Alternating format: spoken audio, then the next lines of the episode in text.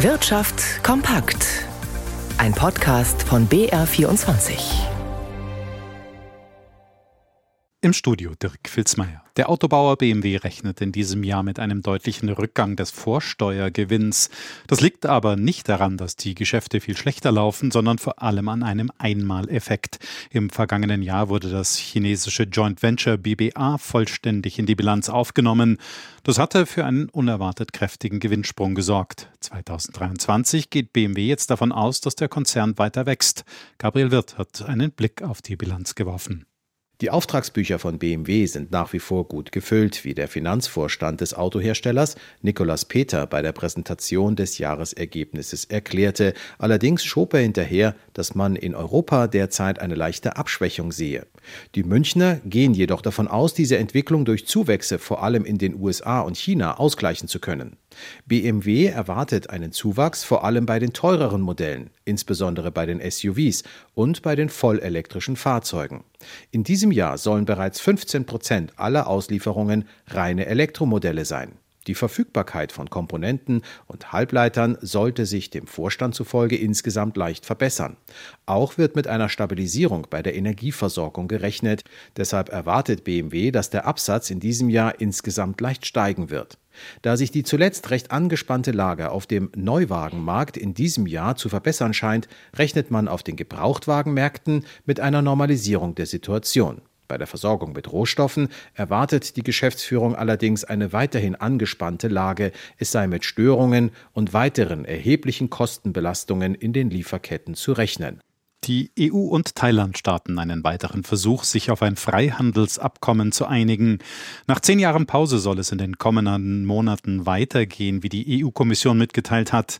2013 hatten die Verhandlungen begonnen. Nach der Machtübernahme durch das thailändische Militär 2014 waren die Gespräche aber gleich wieder ausgesetzt worden. Im Mittelpunkt der Verhandlungen soll unter anderem das Thema Nachhaltigkeit stehen. Die EU ist der viertgrößte Handelspartner Thailands und drittgrößter Investor im Land. Dennoch sei die EU in Bezug auf wichtige Bereiche wie erneuerbare Energien, Elektrofahrzeuge und Mikrochips unterrepräsentiert, heißt es. Der Wirecard-Prozess in München hat heute eine erste Etappe abgeschlossen. Zwei der drei Angeklagten haben ihre Aussagen gemacht und wurden von allen Seiten ausführlich befragt. Mit besonders großem Interesse wurde dabei zuletzt verfolgt, was Ex-Chef Braun zu sagen hatte. Tobias Brunner ist einer unserer Prozessbeobachter, war von Anfang an dabei und fasst noch einmal zusammen, wo die Verhandlung jetzt steht. 19 Tage Wirecard-Prozess. Das waren 19 Tage mit vielen Fragen und vielen Antworten. Bloß Antworten allein bringen noch keine Klarheit. Was in den Jahren vor dem Milliardenbetrug bei Wirecard genau abgelaufen ist oder wer daran beteiligt war, das ist immer noch genauso diffus wie vor dem Prozess. Auf der Anklagebank sitzt Aussage gegen Aussage. Denn Ex-Chef Markus Braun und der frühere Dubai-Statthalter Oliver Bellenhaus beschuldigen sich gegenseitig. Braun sieht sich als Opfer einer Bande, zu der Bellenhaus und andere gehören würden. Vom Betrug habe er nichts gewusst. Bellenhaus dagegen hat die Vorwürfe eingeräumt und gilt als Kronzeuge der Staatsanwaltschaft.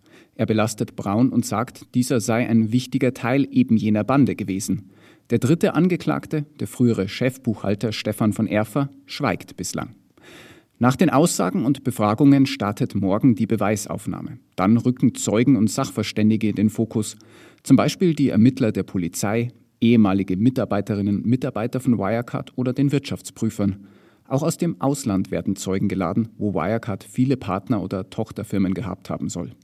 19 Tage Wirecard-Prozess. Das heißt, es bleiben mindestens noch 81 weitere Tage mit mehr Antworten und vielleicht auch mehr Klarheit. Jeder zweite Fahrradkäufer hat sich im vergangenen Jahr für ein E-Bike entschieden. Zahlen der beiden Branchenverbänden ZIV und VDZ zufolge wurden insgesamt 4,6 Millionen Fahrräder in Deutschland verkauft. 2,2 Millionen hatten einen Elektromotor an Bord. Ein Plus von 10 Prozent im Vergleich zu 2021. Leicht rückläufig war dagegen die Zahl der verkauften Fahrräder ohne Zusatzantrieb. Aktien der Schweizer Investmentbank Credit Suisse haben deutlich an Wert verloren im zweistelligen Prozentbereich. Frage an Jan Plate im BR24 Börsenstudio.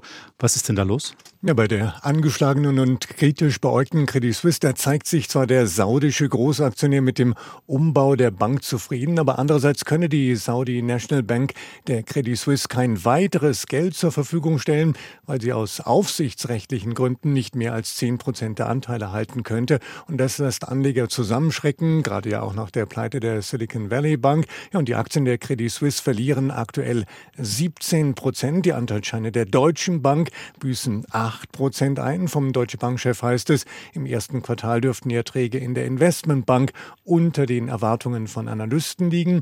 Papiere der Commerzbank, die verbilligen sich im DAX um 7,5 Prozent, auch wenn der Commerzbankchef meint, die Situation in Europa sei nicht vergleichbar mit den USA. Die Regulierer seien streng und schauen immer wieder auf die Liquidität der Banken. Dennoch bleiben Anleger nervös. Ja, und der DAX verliert gut zweieinhalb Prozent auf 14.832 Punkte. Der Euro fällt auf einen Dollar 0,522.